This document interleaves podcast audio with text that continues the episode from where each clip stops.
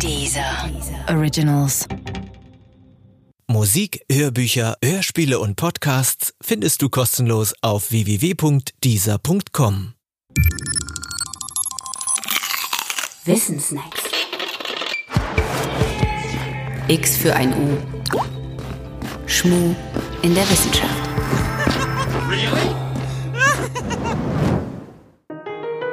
N-Strahlen.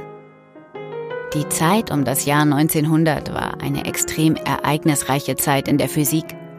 Einstein stellte 1904 die spezielle Relativitätstheorie auf, die eigentlich schon zehn Jahre in der Luft gelegen hatte.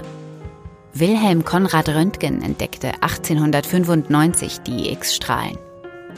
Das sind hochenergetische elektromagnetische Wellen mit einer Wellenlänge von unter 1 Nanometer. Anders als Lichtstrahlen können die X-Strahlen die Materie aber durchdringen.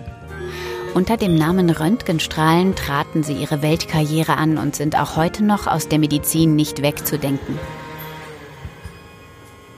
Und dann war da auch noch Antoine-Henri Becquerel, der 1896 die radioaktive Strahlung entdeckte.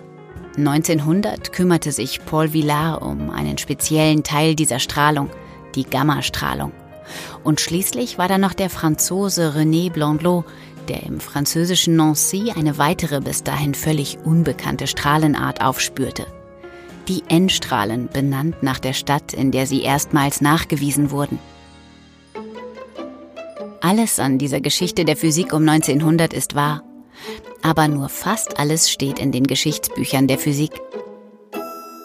Denn diese Bücher enthalten normalerweise nicht die Fehlleistungen, Fehler oder die Fakes ihrer Disziplin. Die N-Strahlen aber waren eine solche Fehlleistung oder vielleicht sogar ein Fake. Das Verhängnis der N-Strahlen begann damit, dass sich die halbe Welt für sie interessierte. Und dass es hieß, sie ließen sich durch ein geeignetes Prisma in ihre Bestandteile zerlegen. Elektromagnetische Strahlung ist nämlich in den seltensten Fällen monofrequent. So auch die N-Strahlung. Folglich kann man sie in Frequenzbereiche aufteilen. Und üblicherweise tut man das mit einem Prisma. Robert Wood, ein Amerikaner, wurde 1904 schließlich damit beauftragt, Blondelot in Nancy zu besuchen und sich die angeblichen Spektrallinien zeigen zu lassen. Das Problem?